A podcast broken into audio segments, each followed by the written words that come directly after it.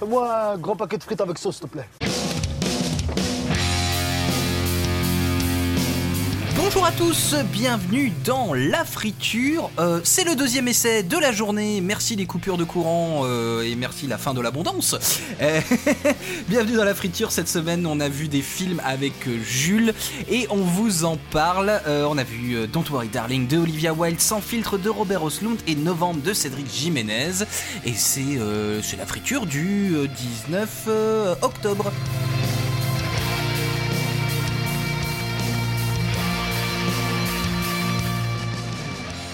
Bon, cette intro, elle était, elle était pas ouf, mais euh, comme je disais, c'est la deuxième en fait hein, de la journée. Donc, euh, et en plus, il est tôt ce matin. Je, le dis à nos auditeurs, on, enregistre cette friture très très très très très très tôt. Euh, et puis et puis on improvise en plus sur deux trois trucs mais euh, mais euh, mais tant mieux. Euh, alors, donc on a vu Don't Worry Darling de Olivia Wilde, Sans fil de Robert Oslund, mais on a surtout vu ensemble Novembre de Cédric Jiménez. Louise est en ligne avec la PP. Reste au bureau, il te regroupe tout le monde. Il y a une équipe au Stade de France et l'autre dans Paris, ça a tiré Rubichat au Carillon, rue de la Fontaine au Roi. Séverine, tu pars au Stade de France avec ton équipe. Les terroristes sont entrés au Bataclan, en plein concert. Novembre de Cédric Jiménez avec Anaïs Demoustier, Jean Dujardin, euh, Jérémy Régnier, euh, Cédric Jiménez, hein, le réalisateur de Back Nord, La French, Hachachachach et euh, il, a, il a fait quelques autres films d'action. Il y a même un film de SF d'ailleurs dans sa filmo. il est relativement jeune hein, d'ailleurs, Cédric Jiménez. Il a 42 mhm. ans, de, je crois, donc il est vraiment pas vieux du tout pour un réalisateur de, de long métrage qui est déjà bien installé en France. Novembre raconte grosso modo euh, l'histoire de euh, la sous-direction euh, des affaires antiterroristes, les flics qui se sont occupés en gros de l'enquête entre les attentats du Bataclan, enfin les attentats du 13 novembre et, l'intervention en c'est en Seine-Saint-Denis je crois enfin qui qui l'arrestation en fait des enfin l'arrestation l'intervention hein. qui a eu lieu euh, l'intervention voilà voilà euh, donc voilà donc on suit en fait l'enquête qui va mener surtout à découvrir qui sont les euh, les responsables et un petit peu tirer un petit peu toutes les ficelles du complot qui a conduit aux attentats du 13 novembre. il n'y a pas besoin d'en dire plus, vu que je crois que l'histoire s'écrit un petit peu toute seule, entre guillemets, sur ce film-là. on suit quasi exclusivement le point de vue euh, de, de des, enquêteurs et des enquêteurs principaux en plus euh, parce qu'on découvre hein, tout le long du film que bah il y a aussi énormément énormément d'équipes euh, en fait qui qui, qui, qui, qui, qui ont enquêté directement à la suite des attentats. En un moment on parle de de euh, je sais pas combien de dizaines d'interpellations puis de dizaines de pistes qui sont suivies et puis voilà donc le film voilà se concentre vraiment sur un petit peu les les, les, les les, têtes pensantes euh, entre guillemets de ce euh, de, de, de, de, cette de cette enquête majeure. mais tout d'abord, j'ai envie de j'ai envie de dire en, en un mot, qu'est-ce que tu, enfin, que te demander, qu'est-ce que tu en as pensé, Jules? Alors en un mot, ça va être compliqué. Mais est-ce que tu euh, ce que t'as kiffé Voilà, on va, commencer comme ça. Alors, je vais, j'étais prudemment inquiet, on va dire, sur ce film.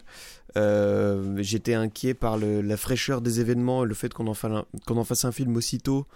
Euh, où je, suis aussi souvent inquiet quant à la manière qu'a Jiménez d'organiser son discours dans ses films. surtout par rapport à la représentation de la police ou ce genre de choses. Euh, c'est souvent en limite un petit peu sur le fil avec des choses en avec lesquelles je pourrais être en désaccord ou qui pourraient être euh, euh, récupérées hein, de manière un petit peu un petit peu puante on va dire. J'avais un peu peur de, de, comment il allait traiter cette histoire.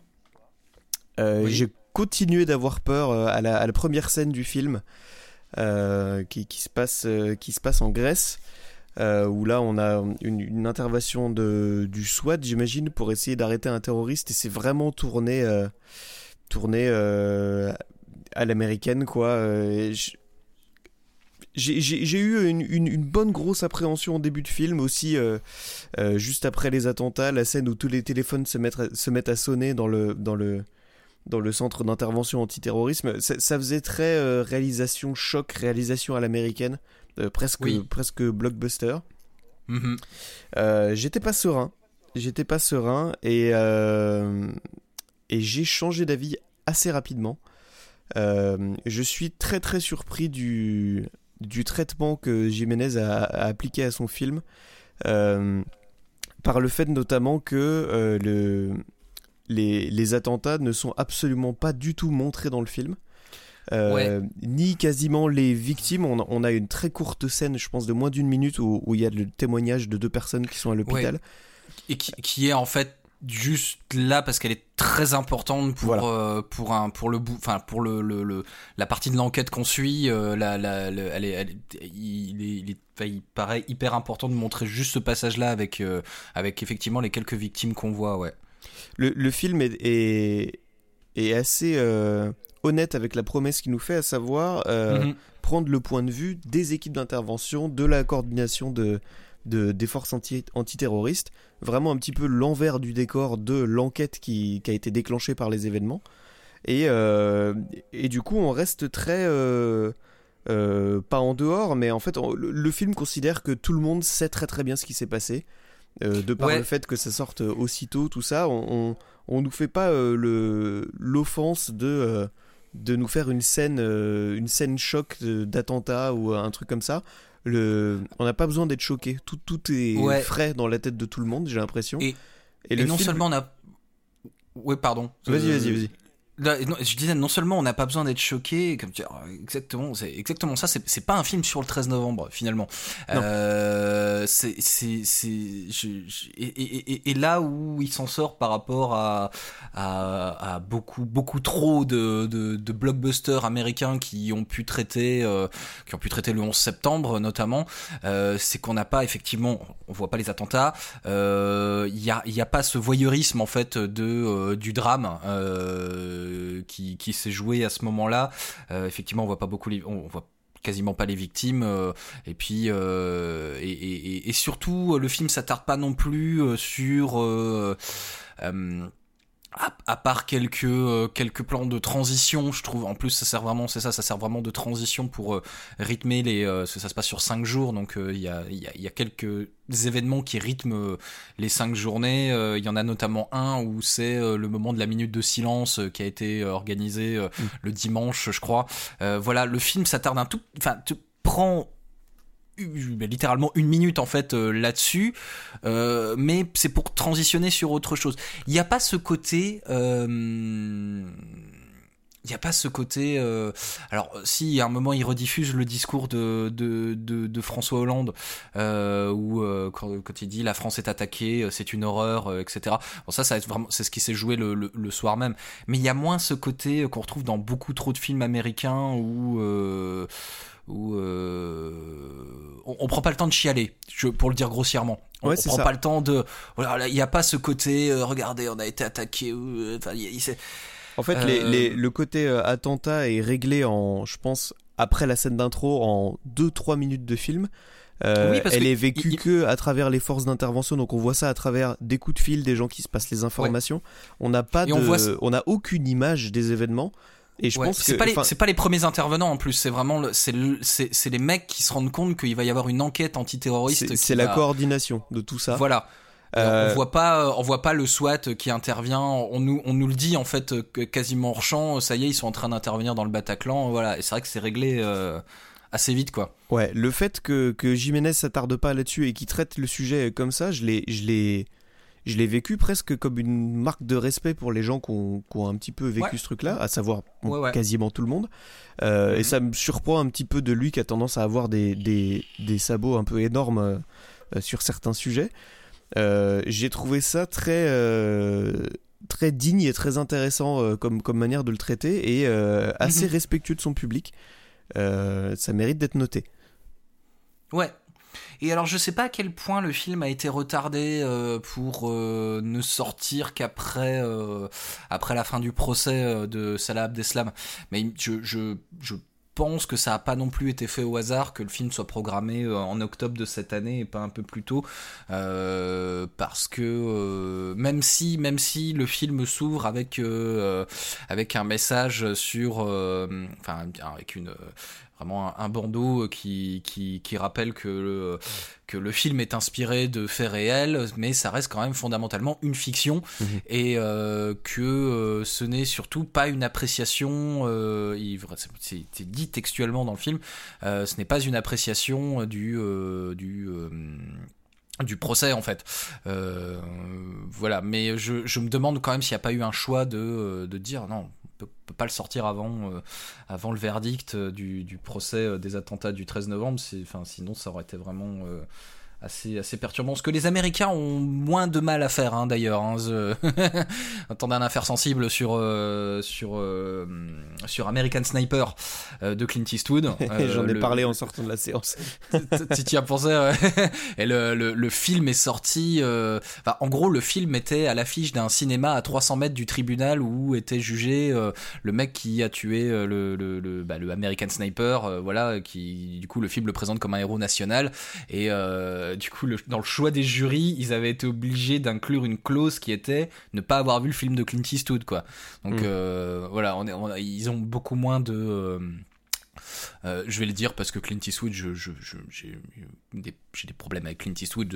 voilà, ils, ils, ont moins d'élégance, je trouve, que, que Jiménez sur ce coup-là. Alors, j'ai, des problèmes autant que d'affection pour Clint Eastwood. Euh, et ces films, j'avoue que celui-ci, euh, celui-ci ne passe pas pour moi. Je trouve qu'on est, on est dans, dans un discours qui, euh, qui s'il passe ou s'il est cohérent aux États-Unis, s'exporte très très mal à l'étranger. Oui. et, et c'est, ça freine énormément et, et, ça fait voir certains de ces films, de ces autres films différemment. Oui. Voilà. Bref. En tout cas, novembre, euh, novembre alors en plus, c'est porté vraiment par. Euh, euh, moi, c'est probablement un des trucs qui m'a. Il y a deux choses qui m'ont extrêmement plu dans novembre. c'est un véritable thriller. C'est-à-dire que le, film, comme tu l'as dit, tout le monde sait ce qui s'est passé. Je pense qu'il y a personne qui va voir ce film-là en n'ayant aucune idée de ce qui s'est passé le 13 novembre. et, de ce qui s'est passé le 13 novembre et surtout personne qui n'y soit allé sans s'être intéressé à minima à, euh, à l'enquête et surtout ces cinq jours un petit peu décisifs qui mènent à la à l'intervention finale. Donc euh, on, le, tout, tout, le film repose en fait sur une, une ironie euh, une ironie narrative une, oui une ironie narrative une ironie dramatique pardon mhm. permanente. On, on, sait ce qui va ce qui va se passer à la séquence suivante finalement nous on sait. Euh, mais, mais ça l'empêche pas d'être passionnant. Parce que euh, le film garde des moments de tension et puis il y a quand même des, des il y a quand même des petits euh, des petites zones d'ombre finalement dans, dans, dans tout ce, dans toute cette enquête qui sont alors je sais pas si elles sont révélées je sais pas si c'est du je sais pas à quel point la fiction en fait a, pris le pas sur certains éléments. Et à la limite peu importe on le sait qu'on est face à une fiction. Mais ça empêche pas l'enquête d'être absolument passionnante, je trouve. Euh, le film est aussi rythmé, je trouve, par des scènes de tension qui sont, euh, enfin, euh, abominables pour le, le, spectateur. J'étais au fond du siège sur deux trois séquences de à me dire mais attends, comment les personnages font pour pas crever de trouille là à ce moment-là. ouais. En fait, c'est ça. On n'est pas sur un, on n'est pas sur un documentaire. On n'est pas sur ah un, un film qui nous relate les faits. on est, on est sur un ouais, un polar, un thriller, euh, mhm. un film tout en tension qui nous, qui nous montre à quel point euh, le, le timing est serré, à quel point les, les, personnages ne dorment pas pendant les 4 jours qui suivent, qui, qui, qui suivent les attentats. Euh, on, on, on, est avec eux, on court avec eux en permanence, on, on voit la frénésie qu'a a suivi, euh, a suivi ces événements. Et on, nous le montre de manière assez frontale, dosée correctement. Euh, et effectivement, au-delà du fait que ce soit un film qui, euh, qui, qui, touche à des événements qui, si on a moins de 10 ans, euh, je pense, touche à peu près tout le monde, au-delà de ça, on est sur un film vraiment bien géré, bien rythmé, bien dosé. un, un, film qui, qui, fait le boulot, qui nous, qui, nous, qui garde notre attention, qui nous emmène dans son histoire avec ses personnages. c'est c'est vraiment du très beau boulot. Alors ouais, c'est vraiment du bon boulot et bon pareil, techniquement, le, film est, le film est vraiment. Enfin, j'ai trouvé ça très très chouette à certains moments. Il y a une scène de filature dans un marché. Euh, je, je, trouve que euh, le ressenti du point de vue des personnages justement qui essayent de filer en fait un personnage un autre euh, avec un, autre personnage fonctionne extrêmement bien en fait. On le perd de vue en même temps qu'eux on le retrouve en même temps qu'eux. Il y a une scène ah, il, y a, un plan que j'ai trouvé extraordinaire euh, où, en fait on a la personne qui est filée, on a une personne qui est dans qui est au casque en fait qui dit euh, vas-y maintenant c'est toi qui prends le relais, c'est toi qui c'est toi qui qui prend la personne en enfin qui le prend en chasse euh, machin. Et dans le même plan en fait tout bouge et t'as l'arrière-plan du marché et derrière tu vois le flic qui suit en fait le, le, personnage et qui apparaît et redisparaît dans, dans, dans le fond du plan. Euh, je, bah, moi, je peux pas m'empêcher de me dire, euh, des, punaise, à, à, coordonner comme scène, ça a dû être une tannée. L'exercice est euh, maîtrisé, vraiment.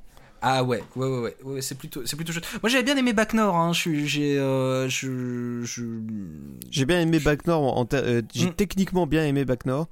J'ai quelques réticences sur le discours de fond. Euh, quelques, d'ailleurs, pas, pas, pas sur l'intégralité du discours, je, je, me pose quelques questions sur le discours du film, mais techniquement, euh, Bac Nord, c'est quelque chose qu'on a du mal à faire en France, euh, des, des, films si puissants que ça.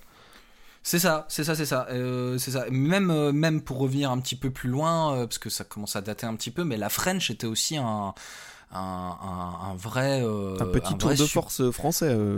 Oui, ouais, ouais, ouais, ouais. Donc on est, ouais, donc Jiménez a quand même moi ce, ce, ce truc, euh, voilà. Et euh, bon, pour, le dire, pour le dire franchement, euh, on, on, tourne un peu autour du pot là-dessus depuis tout à l'heure, mais mais c'est, voilà le principal défaut qui pourrait rebuter certaines personnes, c'est son côté peut-être très pro-flic. Enfin, il y a un côté il y a un côté, euh, il, y a un, il aime, il aime sincèrement visiblement la police et, euh, et les travails, enfin le travail de, de voilà que ce soit euh, les polices municipales à Marseille ou ou là, alors je sais pas de qui dépend de la, sous-section antiterroriste. Enfin voilà, bon. Mais il, aime, il aime la police, non pas sans nuances hein, d'ailleurs, mais oui, les, les, nuances, les nuances qui sont les siennes sont pas forcément mm-hmm. celles que, que, que j'appliquerai moi. Et surtout, moi, je, je, je dément pas la, nuance dans le, dans le propos de Jiménez. Je m'inquiète parfois sur comment elle est présentée et comment elle peut être interprétée derrière. Je pense, que je pense pas que son discours soit fondamentalement mauvais ou que, son amour de la police euh, soit particulièrement mal placé. Euh, il y, a, y a une différence souvent entre ce qu'on pense et ce qui est représenté dans notre film entre ce qu'on a voulu dire et ce qui est entendu. Je crois que c'est un des problèmes qu'on a eu avec, euh, avec euh, Bac Nord. Euh, qui a pu être interprété de manière, de manière un petit peu différente de ce que Jiménez a voulu dire, je pense. Et en, revoyant le film, on, on, peut se poser la question de si c'est légitime ou pas le discours peut manquer de clarté à des moments, à mon avis.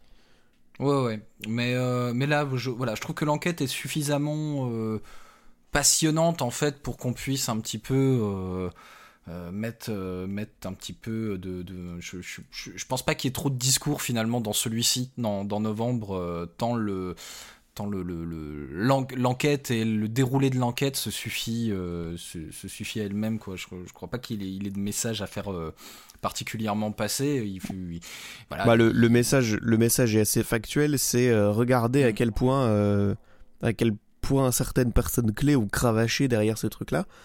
Euh, et je pense pas que ce soit fondamentalement faux. Euh, hmm. ça, il, a même euh, plutôt tendance à montrer certaines faiblesses du système policier à ce moment-là, de par le fait quand même que, et c'est pas un spoiler pour le film, que le, le la seule action réellement accomplie dans le film arrive grâce à un civil qui, qui vient en, enfin une civile qui vient en aide à la police. Sinon, toutes les pistes et toutes les actions de la police avant ça ont tendance à plutôt foirer quoi. Face face au face à l'organisation des terroristes et, face à leur leur absence de peur de mourir, c'est ça devient très très compliqué d'agir contre ces gens-là. Et le, le leur seul salut, le, la seule chose qui peut vraiment les aider vient d'une personne qui est absolument pas liée au service de police. Et, c'est là, c'est là où en plus on, alors si du coup il y a quand même mine de rien un petit euh, pas un discours mais une petite représentation qui est vachement intéressante justement dans ce passage avec euh, avec le avec le civil euh, euh, bah, je trouvais que la nuance était pas mal sur le le il y, a la scène en fait où le où le, civil donne une information enfin est et finalement en, en, entretien avec avec les enquêteurs.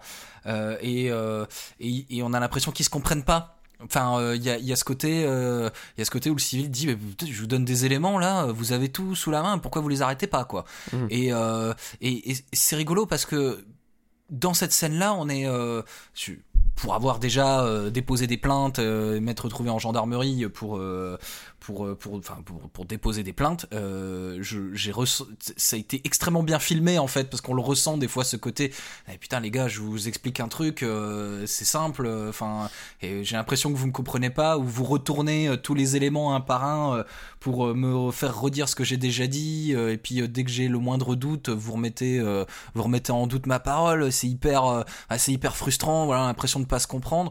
Donc ouais j'étais vraiment on est du côté en fait du, du civil à ce moment moment-là en mode oui, ils sont cons, ils comprennent rien les mecs, tu vois. Ah, moi j'étais euh, j'étais du côté de j'étais étonnamment du côté de la police. Eh ben, ouais, euh, En me disant, euh, avec des enjeux pareils, on doit, voilà.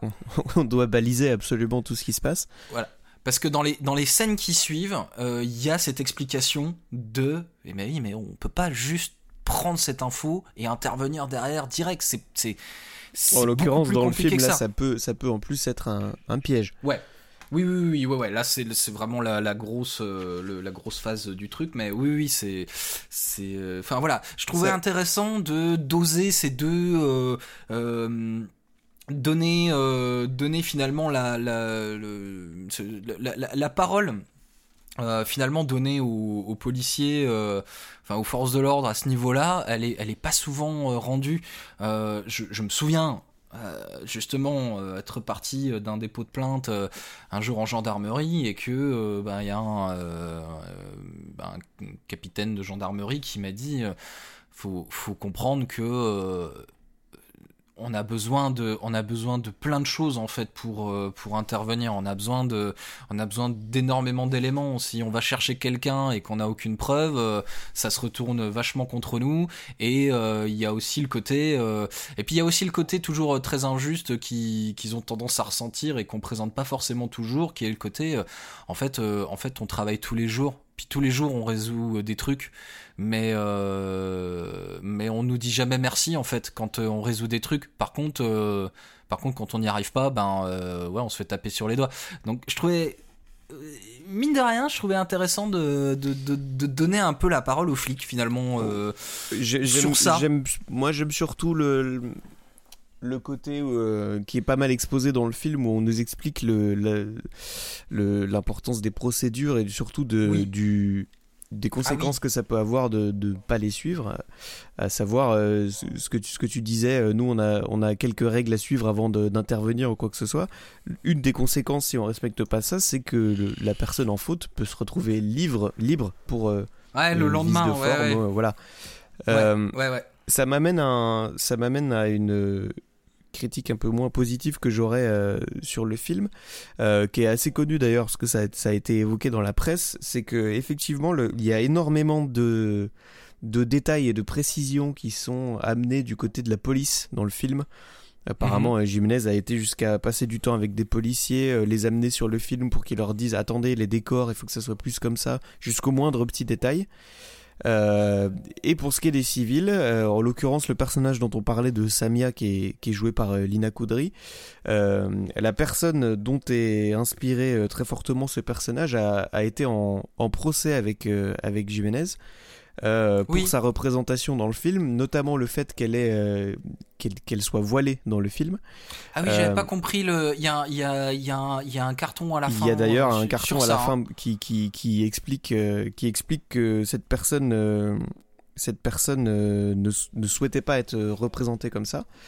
ce qui m'amène à me dire qu'effectivement, quand il s'agit de la police et, de, sa représentation, Jiménez fait force de, de détails et de et de mmh, et d'études de ce qui se passe, mais que quand il faut représenter une personne arabe à l'écran, les gens comprendront mieux si elle a un voile, même si elle en a pas dans la vraie vie. Alors, on va pas se mentir, le film a assez peu de nuances par contre à ce niveau-là euh, sur. Euh, ça fait partie des, petits défauts qu'on pourrait euh, retenir.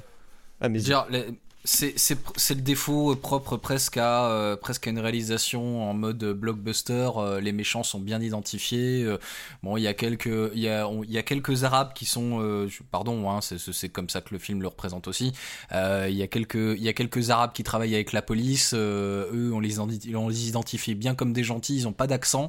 Bon, les les, les, les méchants en face sont clairement identifiés quoi. Voilà, il y a c'est vrai que le film a pas trop de nuances là-dessus. Ça je ça, au niveau du, travail de fond de Jiménez, on, peut se demander si euh, s'il choisit pas un petit peu ses, ses, combats euh, et, la force de travail qu'il va mettre dans certains détails, euh, s'il choisit pas ça de manière un petit peu mhm. biaisée. Ouais, ça n'enlève rien au propos du film, du moins je l'ai pas ressenti, et ça n'enlève rien au fond. Euh, je peux comprendre que cette personne se soit sentie blessée par la représentation qu'on a, qu'on a fait d'elle néanmoins. Euh, mais mais euh, ça, ça n'enlève rien à, mon, mon, opinion du film. Je, trouve que Novembre est un très bon film. Je vais prendre deux secondes pour bifurquer sur un truc plus positif, pour mine de rien parler du casting. On a, on on... Ah c'est, presque une évidence, on n'en a pas parlé, mais que, que ça soit les anciens, Jean Dujardin, Sandrine Kiberlin ou, ou les acteurs plus jeunes, je pense à Anaïs mm. de Moustier et Lina Coudry dont je viens de parler. Euh, tout le monde est euh, excellent. C'est dirigé avec euh, une maestria assez, assez impressionnante. On tombe jamais dans le. Ouais, ouais, carrément. Sans, sans ses cheveux, quoi. C'est je, suis content de le voir. Alors, dans les premiers moments du film, Jérémy Régnier, c'est celui qui, euh, euh, pour ceux qui l'auraient pas euh, spoté, c'est celui qui a incarné récemment, enfin récemment, comme quelques années, mais c'est celui qui a incarné Claude François dans Clo-Clo. c'est celui qui a incarné le prof violeur de son élève dans Slalom, et c'est celui qui, c'est le mec qui se fait bolos tout le long du film dans Dick oui, oui, oui. Et, euh, il a toujours. Le king de la route. Ouais, le king de la. je trouve que ce mec-là a une. Enfin, c'est par les rôles qu'on lui donne, il a une antipathie naturelle. Le mec doit être adorable hein, au, quotidien, probablement, j'espère pour lui, hein. parce qu'il euh, peut-être, peut-être que c'est tellement c'est tellement un bâtard qu'on lui donne que des rôles de, de gros enfoirés Claude François y compris, parce que vraiment, le Clo-Clo, le Claude François dans Clo-Clo est une pourriture. Euh, je comprends pas comment on peut idolâtrer euh, Claude François. Comment voilà, vrai euh, il, Voilà, il, quoi qu'il en soit, il est, il est absolument excellent. il est absolument excellent dans le film, quoi qu'il arrive. Même si du coup, voilà, dans, dans, le début du film, il est, je me suis dit, ah voilà, ah bah il est, il est, il est presque sympa là, euh, Jérémy Régnier. Et puis bon, il y a d'autres moments où il est dit, ouais, ouais non, non. Ah, un petit peu un bâtard quand même, mais, mais bon, c'est pas grave. mais euh, oui, je l'ai trouvé génial. Voilà. Il, est, il est au même titre que que tout le monde dans le film, et il est crédible. Il est, tous les personnages sont crédibles. On n'est jamais dans euh, dans des personnages de film, je trouve. Euh, euh, on n'est pas dans le tir à l'arme, on n'est pas dans regarder ces héros comme ils ont réagi. On est sur des personnes qui essayent de se dépatouiller d'une situation, qui jouent leur rôle et il n'y a pas d'iconisation. Il n'y a pas trop d'iconisation de la police d'ailleurs, ce qui, ce qui est notable dans un film de, de, de Jiménez. je, je, je trouve que tout ça est très très bien dosé. Ouais. Et, euh, et voilà. Et au-delà de ça, euh, il y a ce côté, euh, il y a ce côté. Cédric Jiménez a pas oublié de faire un film, quoi. C'est c'est c'est tout simplement ça, quoi. Je veux dire, il y a il y a des scènes. il y, a, y, a, plusieurs interventions, enquêtes, moments de filature, trucs hyper tendus en fait tout le long du film.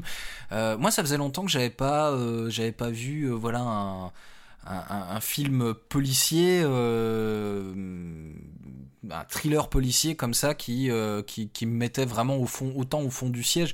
Ça, ça m'a rappelé euh, deux trois scènes de Sicario quoi dans le dans, dans, dans certains passages. Vraiment, hein, je suis allé chercher, euh, je suis allé chercher la, à mon avis la référence ultime des scènes de tension euh, absolue dans une scène d'intervention policière, mais euh, Oui. mais il y avait vraiment ce côté et, ça, et comme je disais au début, ça repose en plus sur l'ironie dramatique de tiens, on spoile rien, mais comme le film va jusqu'à l'intervention euh, dans un appartement de, de Seine-Saint-Denis, là, euh, euh, si vous êtes intéressé un minimum à ce qui s'est passé ce jour-là, vous savez, vous connaissez à peu près le destin de, des quelques personnages, et il y a ce côté, ah putain, on sait que ça va arriver. Bah, Sans forcément Putain, connaître le destin de ces personnages-là, euh, on sait qu'on en a qu'on en a qu'un, on en a trouvé qu'un. Oui, ouais, et, ouais, voilà. et Et- la bonne raison, c'est que c'est le c'est le seul qui est resté en vie. oui, ouais, ouais, ouais. C'est Voilà. un fait, euh, c'est un fait euh, connu du grand public. Je veux dire, euh, Mhm. Salah Abdeslam a été le seul en procès parce que c'est le seul qui est, c'est le seul qui a pas explosé quoi. Oui, oui, oui, ouais, ouais. Mais voilà, il y a ce côté, euh, il y a ce côté tout le film en fait est traversé. Puis le film en est tout à fait conscient. euh, ce côté, euh, on sait que ça va arriver. Il y a un truc qui va péter à un moment. euh, On sait quoi. Enfin, c'est euh, donc donc le, le, film joue avec nos nerfs euh, là-dessus et et je, c'est- là où c'est compliqué. J'ose pas parler de J'ose pas parler de divertissement du coup parce que c'est- très frais tout ça, mais mais mais c'est un excellent thriller. Alors, on, peut, Euh, on peut juger le film en tant que film, en tant que film et mhm. dire que entre autres, euh, entre autres euh, émotions qu'il peut provoquer, euh, le film est bien ficelé, bien rythmé et donc divertissant. C'est une forme Oui, de oui. divertissement particulière. Effectivement, euh, c'est pas l'éclate hein, d'aller voir ce film. Euh, re- Moi-même, je me suis senti un petit peu secoué à des moments. je, je, je pensais pas que les événements étaient si frais à l'intérieur de moi aussi. Ouais. Euh, ça reste néanmoins un, un film, euh, un film do- dont le but premier est de divertir, même si c'est aussi d'informer et de re- euh, faire un Mhm. devoir de mémoire, tout ça. Mais le, le- le film fait son travail de film, à savoir euh, nous, nous emmener dans une histoire. Ouais. Oui, oui, oui. Et ben en tout cas, novembre, euh, si, si c'est euh, tout ce qu'on a à dire, on en a déjà longuement parlé. Euh, novembre, vraiment, euh, je, je, allez, allez voir ça au cinéma, ça vaut, ça C'est vaut vraiment le coup. C'est largement recommandé, il est encore en salle largement, et puis il fait des entrées pas trop dégueu, donc euh, je pense qu'il va rester encore en salle un petit moment, euh, notamment dans les grandes villes, donc profitez-en. Euh, on va passer à l'autre, enfin au second film de euh, de cette friture. Donc ça c'est un film qui a déjà quelques semaines et euh, qui va peut-être pas falloir trop tarder à aller voir. Et il va falloir aller le voir parce que il est vachement bien. Euh, Don't Worry Darling de Olivia Wilde. Tout ce qu'ils attendent de nous, c'est qu'on reste ici.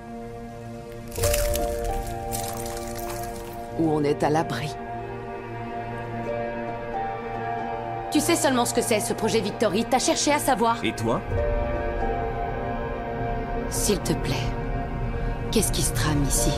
Arrête, Alice. Et si on était en danger? Et si on... Non. Jack, ça ne fait rien. Euh, Don't Worry Darling de Olivia Wilde. Alors Olivia Wilde, vous la connaissez euh, si, euh, comme nous, vous êtes une ancienne personne qui regardait la télé dans les années 2000, euh, puisque c'était numéro 13, euh, enfin l'actrice qui jouait numéro 13 dans Doctor House. Elle passe là derrière la caméra pour son premier long métrage avec Don't Worry Darling qui met en scène Harry Styles, Florence Pugh et Chris Pine. Le film se passe dans une ville, euh, une ville qui s'apparente plutôt d'une communauté un petit peu, enfin une, ville un petit peu euh, parfaite et fantasmée euh, euh, du rêve américain des années 50.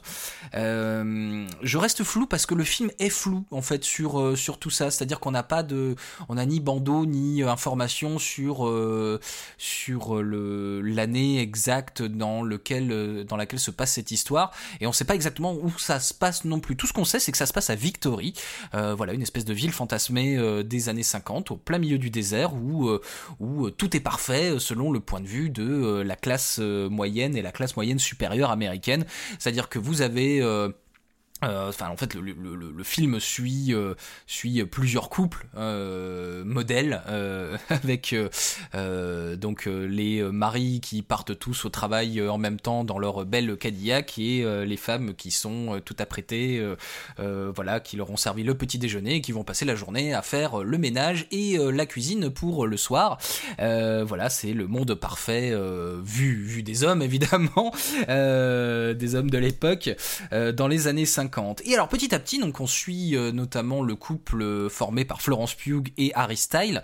Et euh, Florence Pugh, petit à petit, lors d'une de ces très longues journées où elle attend son mari, va petit à petit ressentir une sensation, sensation d'étouffement dans cet univers un petit peu parfait, et sensation un petit peu étrange qu'il y a quelque chose qui cloche en fait dans Victory, cette ville parfaite du qui est située en plein milieu du désert. Euh, j'en dis pas plus parce que euh, parce que c'est un film qui se savoure au gré des euh, de de l'exploration du personnage de Florence Pugh sur mais qu'est-ce qui cloche dans, euh, dans cette vie de rêve euh, avec euh, mon mari parfait et ma maison parfaite, et, etc. c'est servi, du coup, le film est servi du coup par ce, voilà, ce, très chouette casting de, de, de, de belles gueules américaines. le film joue beaucoup là-dessus, d'ailleurs, vraiment sur ce côté, sur ce côté, ce sont des beaux gosses et, et on va les traiter, on va les traiter comme des beaux gosses, du moins dans la première partie, enfin dans le, la première, euh, l'entame du film, euh, donc Harry Style, hein, c'est un ancien One Direction, hein, je, dis pas de conneries, euh, qui définitivement commence à pas trop mal jouer. Il y a un truc sur son accent anglais, d'ailleurs. Je, vous le dis parce que parce qu'on me l'a signalé un petit peu après. on a l'impression qu'en fait Harry Style joue très mal une partie du film. Euh, parce qu'il se donne un espèce d'accent anglais euh, hyper bourgeois.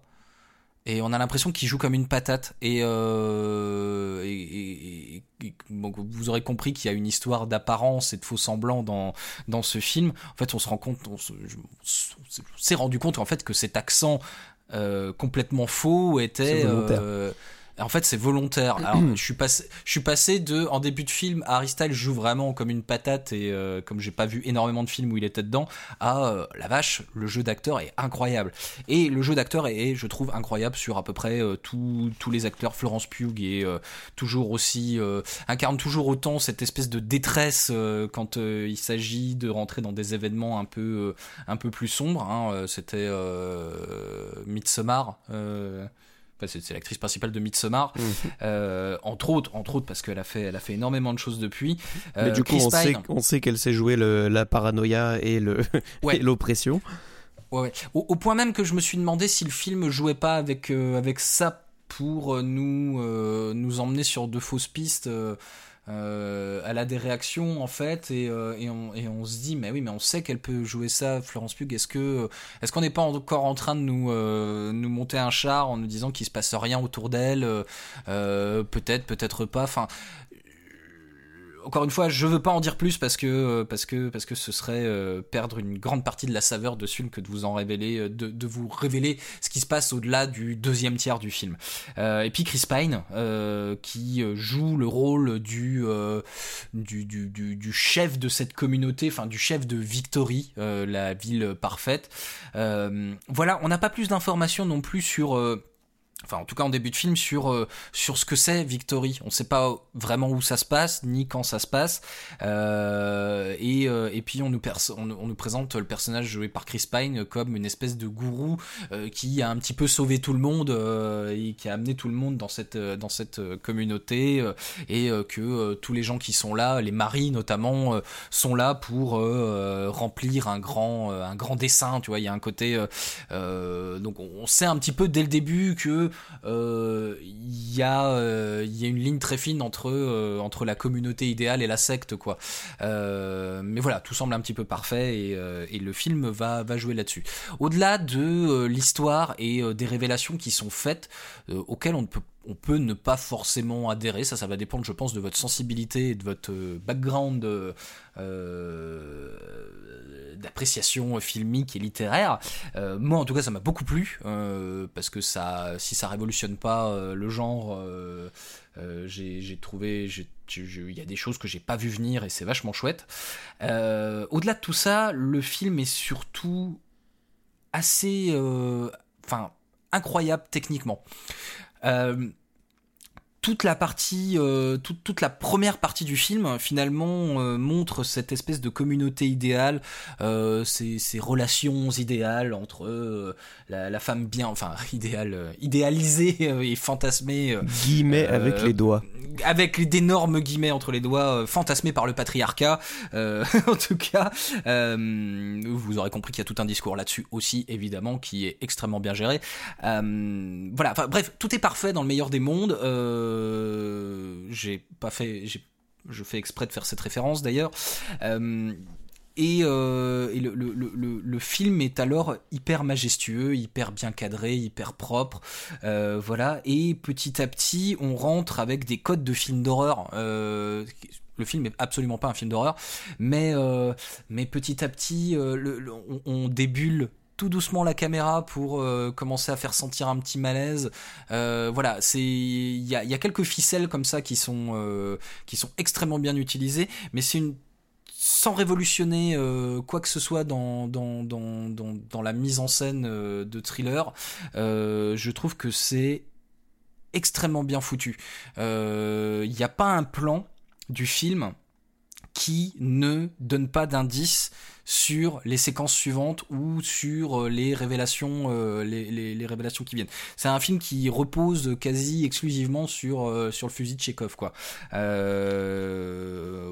point que le film en a conscience que euh, petit à petit le spectateur va commencer à regarder un petit peu dans le fond du, enfin dans, les arrière-plans euh, du, euh, du, film. Et, le film se permet même des fausses pistes à des moments de c'est le prestige quoi. Vous voyez c'est regardez là mais en fait c'est là qu'il fallait regarder. Bien vu tu vois. Il y a vraiment il n'y a pas il a pas une scène qui euh, n'a pas eu euh, n'a pas eu ce niveau d'attention euh, enfin c'est vraiment techniquement le film est assez incroyable. Le son aussi est super du film. Et en plus il y a quelques passages très sensoriels à des à des moments clés du film où, où vraiment on, on, se plonge dans quelque chose d'un peu d'un peu moins terre à terre. Et, et, et si je dis ça c'est parce que c'est c'est à vivre au cinéma. C'est surtout ça. voilà. Donc Don't Worry Darling, j'ai à peu près plus grand chose d'autre à dire, si ce n'est euh, aller le voir tant qu'il est encore en salle, vraiment c'est à voir au cinéma, et, euh, et aller le voir en VO évidemment, parce que parce que vous y perdrez euh, sinon quelques... Il y a, quelques ressorts qui sont liés, je trouve, au langage euh, encore, donc ce serait vraiment dommage de pas le voir euh, autrement, enfin de, de, le voir autrement que dans, dans sa version originale sous-titrée. Tu avais des questions peut-être dessus euh, Non, non, euh, je, je, on y réfléchissait tout à l'heure, mais en, en, en, tant que personne qui n'a pas vu le film, euh, moi qui ai vu la bande-annonce, je me demandais si la bande-annonce en disait trop. Euh, on, on, nous vend... On nous vend un film à révélation. On, on se doute bien, oui, rien oui, en voyant la bande-annonce, qu'il va y avoir un twist, que tout ça... voilà, ah. la ville parfaite, on se doute bien de la métaphore qui va avec. Euh, je voulais, ouais, je voulais savoir si, euh, si, si euh, la bande-annonce ne gâchait pas trop l'expérience. Non, la bande-annonce va jusqu'au, enfin, euh, révèle l'élément perturbateur finalement, qui est que Florence Pugh se rend compte qu'il y a quelque chose qui cloche dans cet univers, euh, dans, ce, monde euh, parfait. mais, mais non, n'en révèle pas trop pour quiconque. Enfin, pour si tu n'as pas vu le film, non, non, tu ne, pas de, de tu n'as pas les révélations dans, dans la bande-annonce. Par contre, par contre, c'est ça qui est rigolo, c'est que c'est une bande-annonce comme, comme la bande-annonce longue de Everything Everywhere All at Once. Euh, C'est-à-dire qu'une fois que tu as vu le film, eh ben quand tu revois la bande annonce, tu te dis ah punaise, il y avait tout dedans en fait Mhm. quoi. Toutes les toutes les clés sont dedans et, euh, et d'ailleurs ouais je pense c'est l'exemple euh, même d'une belle bande annonce qui a dû être quand même gérée par euh, à un moment par l'équipe de production du film euh, et c'est c'est c'est l'exemple typique ouais d'une bande annonce qui qui qui rentre presque dans l'œuvre parce que parce que en fait quand vous sortez de la bande annonce vous en êtes au même point que les personnages principaux du en début de film mais en même temps une fois que vous l'avez vu euh, ouais la bande annonce finalement tu te rends compte qu'il y, avait plein de choses voire quasiment toutes les clés dedans. Euh, donc voilà. Donc c'est pas un film c'est pas révolutionnaire hein, euh, vraiment euh, sur euh, sur les révélations tout ça. Par contre vraiment la qualité technique du film est euh, est, euh, est exceptionnelle. Euh, encore une fois c'est d'un c'est un super classicisme si tu veux quoi il y a C'est euh, un premier film, hein. Il il faut, il C'est un faut le- il faut le, le préciser, le, le euh, Ouais. insister un petit peu dessus. euh, c'est un premier film, c'est c'est dur et ça a l'air d'être quand même techniquement et, et pas seulement d'ailleurs, mais Mhm. ça a l'air d'être quand même assez maîtrisé. avec sans doute des défauts, mais, mais, mais pour un premier film, ça a l'air quand même assez costaud, on va dire. Ouais. Et surtout, euh, voilà, et surtout, voilà, pour un premier film, il peut y avoir ce côté des fois un peu foufou de vouloir tester un peu toutes les euh, toutes les techniques et toutes les influences qu'on a pu avoir. Là, il y a un côté où euh, où finalement toutes les influences sont vraiment bien digérées, tout est tout est voilà comme tu disais hyper maîtrisé, ça part pas non plus dans tous les sens en termes de mise en scène. Non non, il y a vraiment enfin c'est bossé quoi, c'est vraiment je, je, oui, effectivement, il n'y a pas grand monde qui peut sortir un premier long euh, avec autant de, avec euh, avec presque un bout de, euh, de, avec autant de maturité quoi finalement quoi. Il Mhm. n'y a pas encore ce côté, euh, bon, il y a, il y a il y a un million de cinéastes qui sont euh, qui, qui, qui, qui, qui, qui, font ça et qui ont une carrière tout à fait impeccable en en n'allant pas plus loin que euh, d'avoir digéré euh, l'ensemble de ces influences et de bien les faire. Euh, moi, je prends beaucoup plus ça qu'un truc qui, est, qui, essaye d'être original à tout prix et qui finalement se gaufre, ce qui est pas du tout le cas de, de Don't Worry Darling. Euh, voilà, c'est à peu près tout. Euh, Don't Worry Darling, donc de Olivia Wilde, à voir absolument au cinéma. Il vous reste, je pense, quelques jours si vous êtes dans les grandes villes là pour le voir. Mais vraiment, vraiment, c'est, je- euh, n'hésitez pas quoi. Si vous êtes branché thriller, euh, là vous avez euh, des trucs à vous mettre sous la dent entre novembre et ça.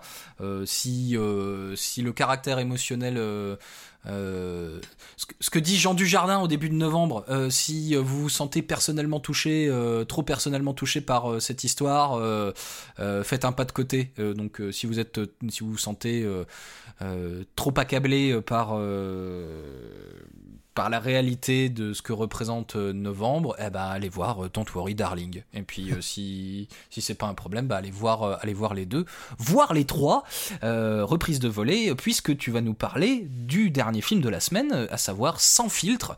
Donc Sans filtre, hein, c'est la traduction française de Triangle of Sadness, qui est la Palme d'Or de Cannes 2022, et c'est un film de Robert Oslund. Who looks paid for the tickets? Not bad, huh? She's an influencer. Not bad, not bad. Yeah. So what do you do? I sell shit. Et tu, et tu sais que j'ai même fait le, j'ai fait comme si on était en radio, j'ai fait le lancement avec les doigts, comme si t'allais envoyer le jingle. Allez Voilà. Ouais. Lancement, c'est parti Tu, Euh, tu pourras le garder, ça, c'est très bien. Euh, alors, euh, Triangle of Sadness de Ruben euh, Oslund. Je vais lire le résumé. Après la Fashion Week, Carl et Yaya, couple de mannequins et influenceurs, sont invités sur un yacht pour une croisière de luxe. Tandis que l'équipage est aux petits soins avec les vacanciers, le capitaine refuse de sortir de sa cabine alors que le fameux dîner de gala approche. Les événements prennent une tournure inattendue et les rapports de force s'inversent lorsqu'une tempête se lève et met en danger le confort des passagers. Euh, avant de parler du film euh, en lui-même, je vais faire une parenthèse sur ce qu'on disait tout de suite au niveau des bandes annonces. Euh, la question que j'avais sur la bande annonce de Don't Worry Darling était pas forcément innocence, innocente, pardon, dans le sens où je, me suis lancé dans ce film complètement à l'aveugle.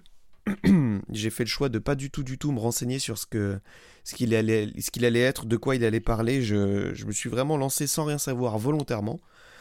Et j'ai bien fait, puisque après avoir vu la bande-annonce après coup, je me suis rendu compte que celle-ci dévoilait euh, pas mal d'images du troisième acte du film, et que euh, c'est assez dommage finalement de, se lancer dans le film en, en sachant, en sachant certaines choses qui sont dévoilées par la bande-annonce. Donc le premier truc que je vais dire, c'est que si, si, euh, si, les choses dont je vais parler dans les, dans les 5-10 prochaines minutes vous intéressent, euh, ne vous renseignez pas plus sur le film et surtout pas via la bande-annonce qui en dévoile pour moi beaucoup trop. Euh, ce qui est le cas malheureusement assez souvent maintenant. Oui. donc Triangle of Sadness, donc Palme d'Or 2022, film de Ruben Oslund, qui c'est notable euh, quand même, euh, euh, dont le dernier film était The Square, qui était la Palme d'Or 2017. donc un, réalisateur assez apprécié par les jurys de Cannes ces derniers temps. Et, et c'est peut-être, je me permets hein, du coup, parce qu'on en a, on, on, en a vaguement enfin, tu l'as vaguement évoqué tout à l'heure, il y a un côté euh, comme une partie de la critique a dû se focaliser euh, beaucoup sur ça, mais sur ce côté, euh, moi j'étais assez d'accord concernant The Square notamment. Robert Oslund, il y a un côté, on lui reproche d'être de, de, faire un cinéma pour jury de Cannes.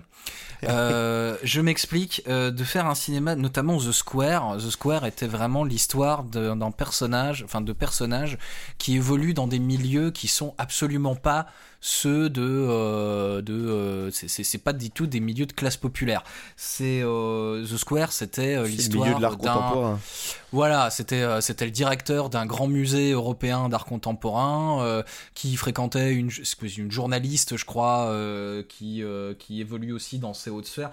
Il y a un côté, il y a un côté, je fais des films qui parlent, qui parlent de vous, les amis du cinéma et de l'art, et et et, et j'essaye de donner une critique. Euh, enfin, j'essaie, je, je vous, j'essaye de porter un regard euh, critique euh, sur sur nos, façons de et de travailler et d'interagir, etc. Et il y avait un côté comme ça. Moi, je me souviens que voilà, quand quand The Square a été nommé Palme d'Or une partie de euh, la critique qui se voulait un petit peu euh, un petit peu disruptive disait euh, ouais c'est une palme d'or un peu honteuse parce que c'est vraiment un film d'entre-soi. Je je je, pas forcément avec plaisir mais je, je suis plutôt en accord avec cette critique de The Square même si j'ai pas j'ai loin de là j'ai pas détesté le film. Il m'a laissé un peu sur le carreau beaucoup plus que, que le film dont je parle aujourd'hui par exemple. Ouais et c'est justement, c'est pour ça que je voulais, te, je voulais remettre ce, ce, truc un petit peu en contexte, parce que, euh, parce que si, si je comprends bien, euh, sans filtre euh, slash Triangle of Darkness.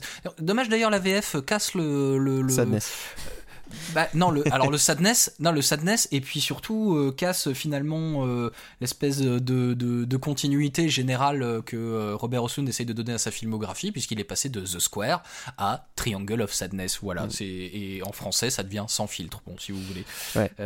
bon, en tout cas, je crois que tu as apprécié plutôt sans filtre et je, te, je, te, je ne t'interromps pas. écoute, écoute, à ma grande surprise, j'ai plutôt apprécié sans filtre, euh, malgré l'accueil euh, presse assez mitigé, hein, assez euh, négatif mhm. même, hein, disons-le.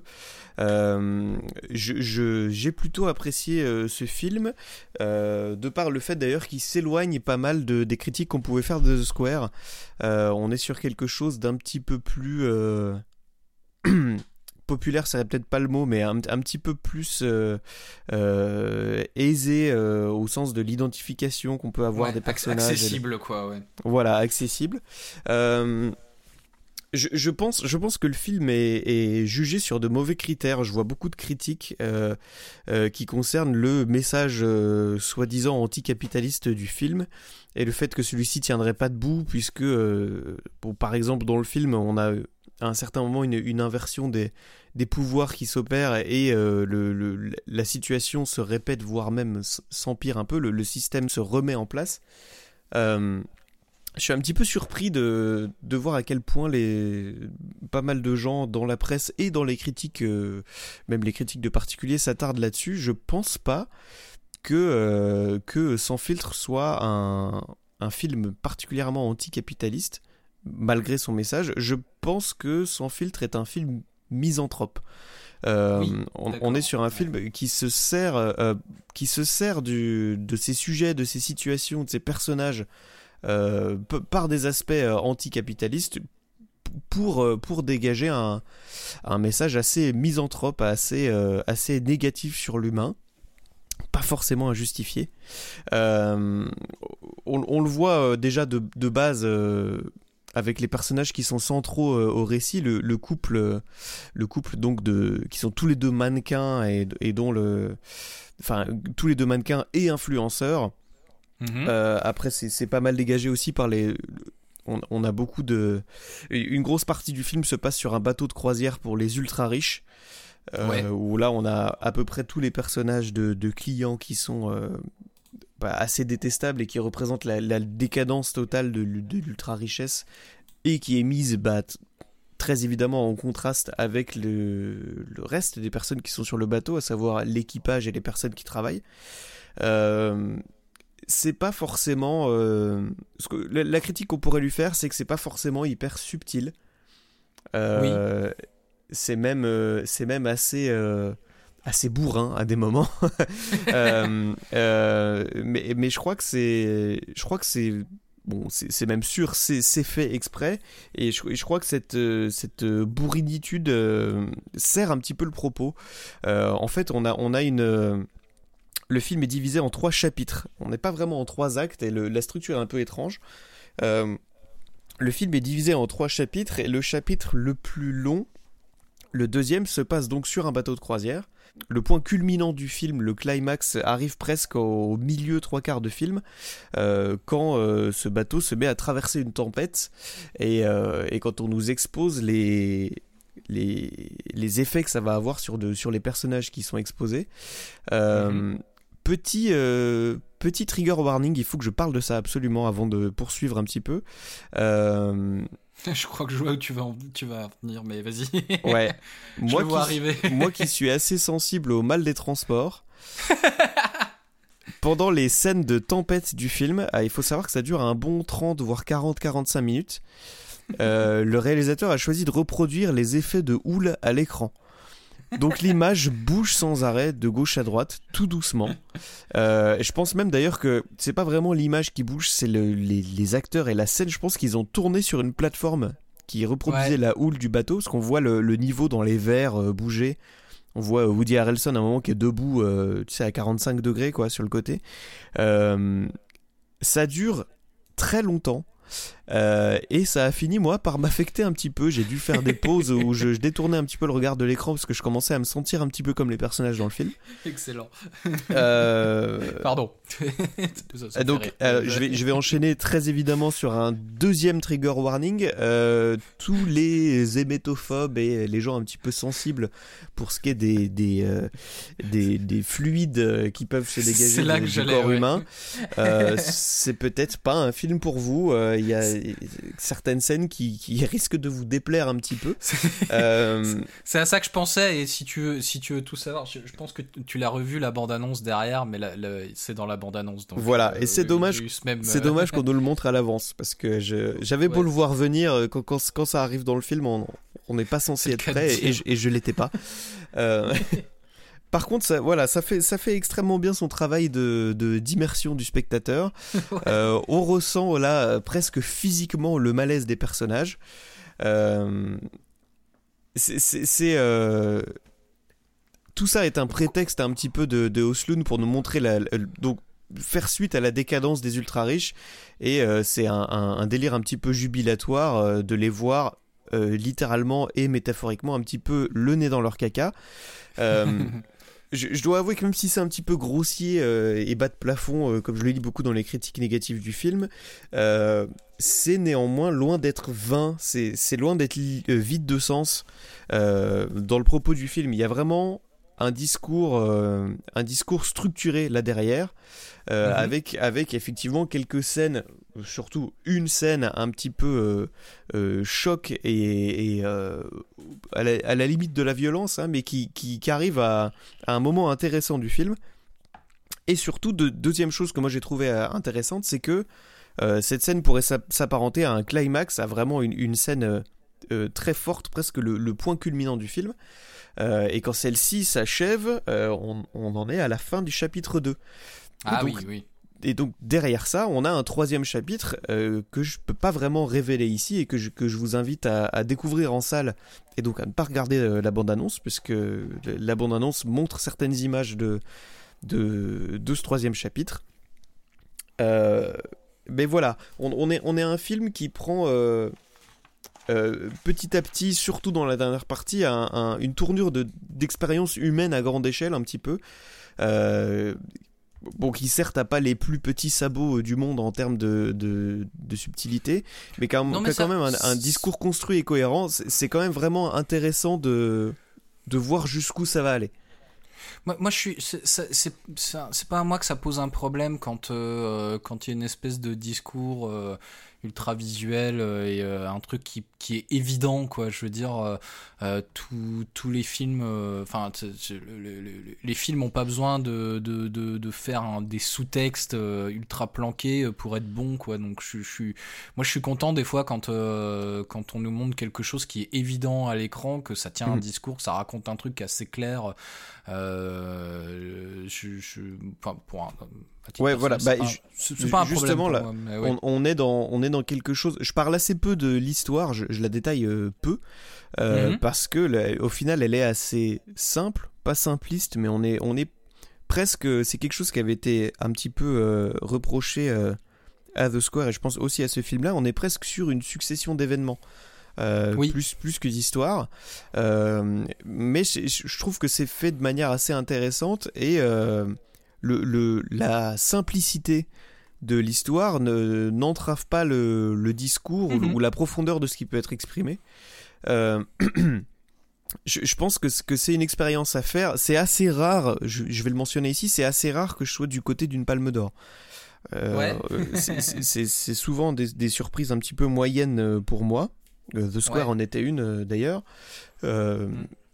C'est le cas pour, euh, c'est le cas très souvent pour les Palmes d'Or, celles que je vois parce que j'en viens même à assez rarement les, les regarder finalement. Euh, on a ici quelque chose qui, je trouve, qui se dégage un petit peu de, de ce qu'on voit d'habitude, qui sort un petit peu de l'ordinaire. On est, euh, pour reprendre ce que tu disais sur, sur The Square, en tout cas de mon point de vue, on est sur un truc qui s'apparente moi à un film pour jury de festival. Ouais. c'est quelque chose de plus de, plus proche, de plus euh, proche du tout venant, presque populaire. J'irai pas jusque là parce que populaire, le mot est un peu fort, mais euh, ça, ça, va pas plaire à tout le monde comme film. Mais le, le, discours est simple, l'histoire est simple. Euh, c'est ce genre de film où on se demande juste pendant le film, ok, jusqu'où ça va? À quel moment il, met, il décide que là c'est la fin et, et qu'on on, s'arrête, le, le, le, concept s'arrête ici. Et c'est intéressant de voir jusqu'où il va et, euh, et, comment il fait tourner les événements. Euh, voilà, j'en dis pas plus. C'est une expérience intéressante et pour une fois qu'un qu'un film euh, qui est Palme d'Or à Cannes et qui est, et qui est assez loué par les, les, les, jurys de, de festival, pour, pour une fois que tout ce genre de film est accessible, je pense qu'il faut en profiter et aller le voir. Ouais, eh ben sans filtre de euh, Robert Oslund ou Triangle of Sadness dans sa version originale. Euh, à voir donc au cinéma. Euh, tout comme Don't Worry Darling et Novembre dont on a parlé un petit peu plus tôt. Alors vous aurez remarqué que on est le 19 ou le 20 octobre et que ce sont que des films qui ne sont pas qui sont déjà sortis en fait hein, déjà depuis quelques semaines. Bon on va pas va pas vous le cacher on, on a du mal à voir ensemble les grosses sorties nationales avec Jules Euh, faute un petit peu de temps et puis euh, de l'accessibilité des fois de certains, euh, de certains films. Et, et, et j'étais en train de jeter un coup d'œil de toute façon à, aux sorties, parce qu'on est, on est mercredi, au moment, mercredi matin au moment où on enregistre cette émission. Donc le mercredi, c'est jour des sorties. et J'étais en train de regarder les sorties cinéma du 19 octobre. On va pas se mentir, c'est pas ouf. enfin, Allez voir un de ces rien. trois là, ça sera très bien. Allez voir un de ces trois-là. Euh, à la rigueur, euh, à la rigueur, euh, euh, soutenez. Faut, remarque, il en a, il en a pas forcément besoin, mais euh, pour ceux qui aiment ça, il y a le dernier Michel Oslot qui sort aujourd'hui quand même. Bon, qui reste dans, dans ses carcans habituels. Hein. Michel Oslot, hein, le réalisateur de. Euh, Kirikou, euh, Prince et Princesse, euh, voilà, qui sort un nouveau film d'animation. C'est toujours très quali, je pense. Ça s'appelle Le Pharaon, le Sauvage et la Princesse. Bon, c'est, voilà, il y a le dernier Michel Oslot au- aujourd'hui qui sort en salle. Si vous êtes branché gros, gros blockbuster et que vous avez encore un semblant d'intérêt pour les univers partagés, comics et notamment, alors là, c'est côté DC comics. Vous avez Black Adam qui sort aujourd'hui en sortie nationale, Euh, mais sinon, euh, Ouais, mais je le recommanderais pas. vous Si vous êtes convaincu par aucun des trois films que je- qu'on vient de citer, euh, écoutez, on est en octobre, allez voir le dernier volet d'Halloween. Ah oui, oui, ah, mais tu l'as vu? Bien sûr. Tu l'as vu, mais n'hésite pas à en dire un mot. Est-ce que c'est euh, parce que j'ai besoin d'être convaincu, euh, mais, mais parce que moi j'ai même pas vu euh, Halloween 2018 et Halloween Kills. Hein. Alors allons-y. euh, C'est parti. bah, un mot sur Halloween. sur Halloween, est-ce que est-ce que est-ce que c'est bien? Voilà. Alors. déjà. Euh, je vais, je vais faire comme si j'essayais de te convaincre toi. Alors, Halloween 2018, c'est très très bien. Euh, si t'es Oui. un, un tant soit peu fan de la- de l'œuvre originelle, euh, J'ai aimé le premier film, sans- tout, tout à fait honnêtement, et j'aime euh, j'aime Carpenter en général. Voilà. Voilà, très bien. Même si t'aimes les remakes de Rob Zombie, c'est toujours aussi intéressant. J'avoue ne pas les avoir vus. Eh ben c'est très bien, voilà. Tu peux aussi regarder ça. Halloween 2018, c'est un, c'est une suite. Alors maintenant, on, on donne des, on donne des noms euh, alambiqués à, à ces trucs-là. C'est une suite euh, anniversaire euh, 30 ou 40 ans après. Des reboots, séquelles. Oui, voilà. Ah, on va pas rentrer là-dedans. Il- De Euh, mémoire, il cherchait pas à rebooter. hein, par contre, là, c'était vraiment une suite. euh, Là, c'est une suite avec la participation de Carpenter, avec la participation de Jimmy Lee Curtis. Euh, et euh, ça, ça reprend très très bien euh, les codes du premier sans tomber dans la copie. C'est une très très très bonne relance de saga. Comme Ouais. on en fait peu, clin d'œil Star Wars. Voilà, ça, ça relançait très très bien le- la machine. La suite Halloween Kills qui prend directement directement la suite de, de la minute de la fin du film précédent est beaucoup plus con et bourrin mais tout à fait euh, agréable à regarder Euh, avec un discours euh, un petit peu sur le- le- l'Amérique républicaine actuelle, tout ça, pas forcément très subtil et pas forcément bien amené, mais, mais tout, tout à fait jouissif à regarder si on aime le, le genre du slasher.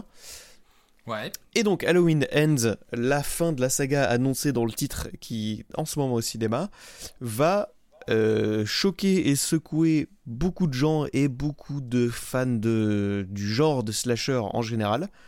Puisque Ouais. euh, au-delà de vouloir mettre fin, euh, mettre fin à, à son personnage et à sa saga, le film veut, il y a un côté un petit peu méta, le film veut mettre fin au code du slasher tel qu'on les connaît depuis 40 ans, pour Hmm. faire un petit peu place neuve. C'est très imparfait, euh, c'est très particulier, ça ressemble pas du tout aux deux autres films de la saga, mais ça a le mérite de prendre des risques et de faire des choses que je trouve moi très intéressantes. Euh, je recommande vivement de voir cette saga et de donner une chance au dernier volet. Ah bah top, top, top, très bien. Eh ben alors, alors, ça tombe bien, promo. Mais dis euh, donc, petit, ce petit moment promo? Mais oui, oh quelle relance là. Mais en ce moment, je suis, euh, je, je suis Kylian Mbappé. Euh, Allez, je- la passe je- décisive. le- le- on passe, euh, on a décidé du coup au cinéma Agnès Varda de Joigny de consacrer la soirée d'Halloween, donc du lundi 31 octobre. Le lendemain, c'est férié, il faut venir. euh, où on va enchaîner les trois films, donc le Halloween de 2018, euh, Halloween Kills et Halloween Ends pour terminer. Ça commence à 18h30 parce qu'il y a quand même trois films à s'enquiller et, et il y aura de la pizza aux interséances. Voilà. Et ben euh, merci du coup pour euh, ce bonus, euh, Jules. Allez, Et, mais de rien. euh, et puis ben on se retrouve tout bientôt dès que on a on a des sorties qui nous tiennent à cœur parce que comme vous aurez commencé à comprendre qu'on est un peu plus sur ce terrain-là, euh, voilà, des, des- des films qui nous tiennent à cœur plutôt que de traiter les sorties absolument. Voilà, il y en a quelques-unes qu'on n'a pas abordées et qu'on qu'on va pas aborder, mais que peut-être on, on s'attendait à faire. Euh, on, on- on voulait parler de Jack Mimoun à un moment. euh, ne serait-ce que parce que euh, la, la simple idée et la simple envie de faire un podcast euh, nous vient du Floodcast euh, et donc de son équipe, notamment Florent Bernard. Florent Bernard, lequel a écrit Jack Mimoun, Pas coécrit, par- Ouais. coécrit, ouais, et euh, voilà, enfin qu'il a, il a beaucoup travaillé sur euh, sur ce Jack Mimoun euh, qui est au cinéma depuis la semaine dernière et euh, Le but du podcast étant de recommander des, sorties, Ouais, voilà. il a été jugé bon de ne pas aborder celui-ci. Ouais, voilà, et en toute, en- pour, pour- pour le dire le plus gentiment du monde et avec vraiment toute l'affection qu'on a pour euh, pour Flaubert et euh, et, euh, et notamment le Floodcast. Le Floodcast. bien.